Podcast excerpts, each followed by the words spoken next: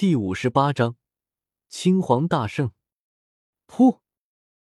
罗天大圣最后全身崩溃，青帝兵的法则就像是剧毒一般，顺着伤口一点点的侵蚀罗天大圣全身上下。惊慌的罗天大圣已经顾不得什么了，迅速将自己的身体斩断，只剩下一个头颅远遁而去，满脸惊容。你原来你身上竟然带着地兵！罗天那仅存的头颅上，一双眼眸充满了惊恐。他什么都想到了，就是没有想到对方身上竟然带着地兵。霸体一直以来都是人族古路上的大热门，几乎每隔个三四万年就会出现一尊苍天霸体来到古路历练。但自古以来，不论什么样的霸体，他们身上肯定有一两件护身的宝物，却从来没有出现过地兵这样的东西。罗天是真的没有想到，这尊霸体手中竟然掌握了地兵。这种契机是青帝兵？你怎么可能会有青帝兵？罗天惊呼。他很后悔，但世上没有后悔药。他自问自己已经很谨慎了，但却还是算漏了这一点。他怎么也想不通，为什么青帝的帝兵会在苍天霸体一脉手中？青帝兵。此言一出，整个混沌小世界之中更是一片震撼。不论是之前那三位执法者，还是后来闯入其中的来混沌小世界寻宝的修士，一个个都呆立当场。苍天霸体手中竟然还有青帝兵，那这条人族古路还怎么玩？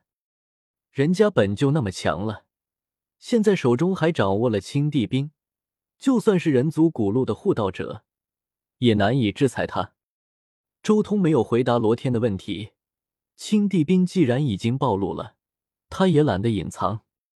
只见一株青莲出现在周通掌指之间，散发着朦朦胧胧的青光，摇曳出丝丝缕缕的混沌气，有种至高无上的无敌气息。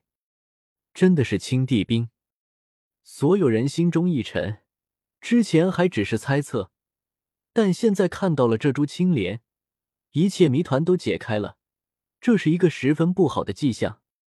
不要啊！罗天大圣那仅存的头颅顿时大叫，因为他看到周通手持青帝兵对着自己这边滑下，万丈青光如绝世剑芒般重重的向自己落下。噗！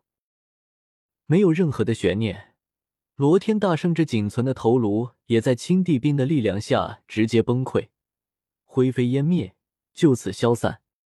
面对帝兵之威，就算是大圣也是无力的，一缕地气毁灭一切。其他三位执法者，尤其是那罗家之人，更是眼前一黑，差点昏厥过去。因为罗天大圣是他们罗家仅存的一位大圣，是整个家族的希望。就这样消散，对罗家的打击比地天陨落更甚。周通手持混沌青莲，悠然道：“尔等身为古路的执法者、接引使以及护道人，却做不到公平公正。你们到底执的是什么法？接引的是什么人？护的是什么道？这人族古路若已无法无道，今日我便来正法正道。”周通手持混沌青莲，大喝，声音如神佛道喝，震得人身心俱震，有一种不可侵犯的威严与法度，令人提不起与之对抗之心。大伯，那三位执法者之一惊呼，他眼睛都红了，眼睁睁的看着，却无能为力。别急，我送你们去见他。周通转身。掌心混沌青莲神光璀璨，一缕缕地威扩散而出，震撼人间。周通不言不语，挥舞混沌青莲，刷出万丈青光，压得虚空扭曲。且慢！其中一位执法者心胆俱裂，当即颤抖的准备开口求饶，而另外两位执法者却已经跑路了。但是地威澎湃，青光如汪洋。滚滚压落，好大一片，根本就不能避过。他们竭尽全力，施展一切手段，但在青帝兵面前均是无用。青光落下，这三位执法者的身体以及他们体内所蕴含的一切至宝都直接崩碎。眼前这一幕，实在是令所有人心中胆寒。这还怎么打？周通手持青帝兵，近乎无敌了，连大圣都死在他手中，谁与争锋，根本就不是人所抗衡的。除非再去借来另一件帝兵，但是如今的人族古路哪里还有帝兵存在？说，干掉了几位敌人。周通眸光一扫，整个混沌小世界中，无数修士纷纷站立。我我们这就离去。霸王无敌，这一处混沌小世界是您的，我们不敢争。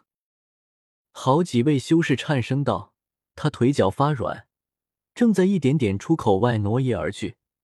面对青帝兵，这些人根本就没有一丝与之为敌的胆魄。周通没有为难这些对自己无杀意的观众，放任他们离去。青帝兵已经暴露，人族古路恐怕已经找不到有谁敢与我一拼的了吧？周通心中也有些无语。这条古路对自己而言，已经没有什么太大的吸引力了。星空古路之中，各种什么造化、宝物、金，对周通来说都没啥用处。真正最吸引他的就是战斗。古路上有各种人，可以令他不断战斗，在战仙之路上迈出坚实的步伐。但现在暴露了青帝兵，有谁敢与他一战？说不定碰面之后，第一件事就是逃跑。立。忽然一声凤凰啼鸣之音从混沌小世界之外传了进来。周通看向混沌小世界的入口，只见一只青色的仙皇横渡虚空而来，最后冲入了混沌小世界之中。随后，青色黄身散去，一个相貌清癯、身穿道袍的老者站在了周通面前。青黄大圣，周通看向这个老者。有些惊讶，没想到这位大圣竟然出现了。青黄大圣是人族的古路的护道人之一，这是一个高达八千岁的大圣，精彩绝艳，只差一步就迈入了准地境。人族古路的护道者之中，他绝对是资历道行最深之人。没想到这一代的苍天霸体竟然得到了青帝的传承。青黄道人看向周通掌心的青帝兵，有些唏嘘。青黄大圣已经活了八千岁了，而青帝消失也才一万年的时间，可以说青黄大圣完全是听着青帝的传说长大的。前辈想要给五十七城接引使还有罗天大圣出头吗？周通懒得多说些什么，开门见山，直接询问。青黄大圣摇了摇头道：“你且放心。”我不是为此事而来。五十七城接引使违反古路规矩，让前路之人通过传送祭坛袭击后路修士，死不足惜。我此来，只为此混沌小世界。青黄大圣看向周通，这个混沌小世界是你发现的，你可愿将之交给我人族古路管理？当然，我们不会白要这个混沌小世界。任何一个混沌小世界都极其珍贵，这里完全能成为我们人族古路的另一处试炼和造化之地，加深我们人族的底蕴。按照我们人族古路的规矩，你若是愿意将之交予我们管理，如此功绩足以令你得到一个神光台。青黄大圣说着，手中拿出了一个散发着玄妙光晕、类似于祭坛一样的东西。神光台，周通看向青黄大圣手中的那个东西。神光台是人族古路上至关重要的一件战略性物品，只要拥有此物，就能自由在人族古路各大关卡之中随意传送，甚至知晓坐标的话，完全能横渡虚空前往其他的一些星域。此物堪比一个随身携带的五色祭坛，这种东西事关重大。所以历来只会奖励那些给立下大功的天骄修士。原著的叶凡就拥有一个这样的东西。叶凡的功劳就是在诸多种族一起进攻人族古路的时候，他站出来与异族大战所立下的战功。如果我没猜错，原著青石仙子拥有的那个神光台，似乎就是这一次机缘。周通心中也有些惊讶，自己相当于顶替了青石仙子，得到了他应该得到的奖励。这一处混沌仙地与我已经无用了，你们愿意接管也好。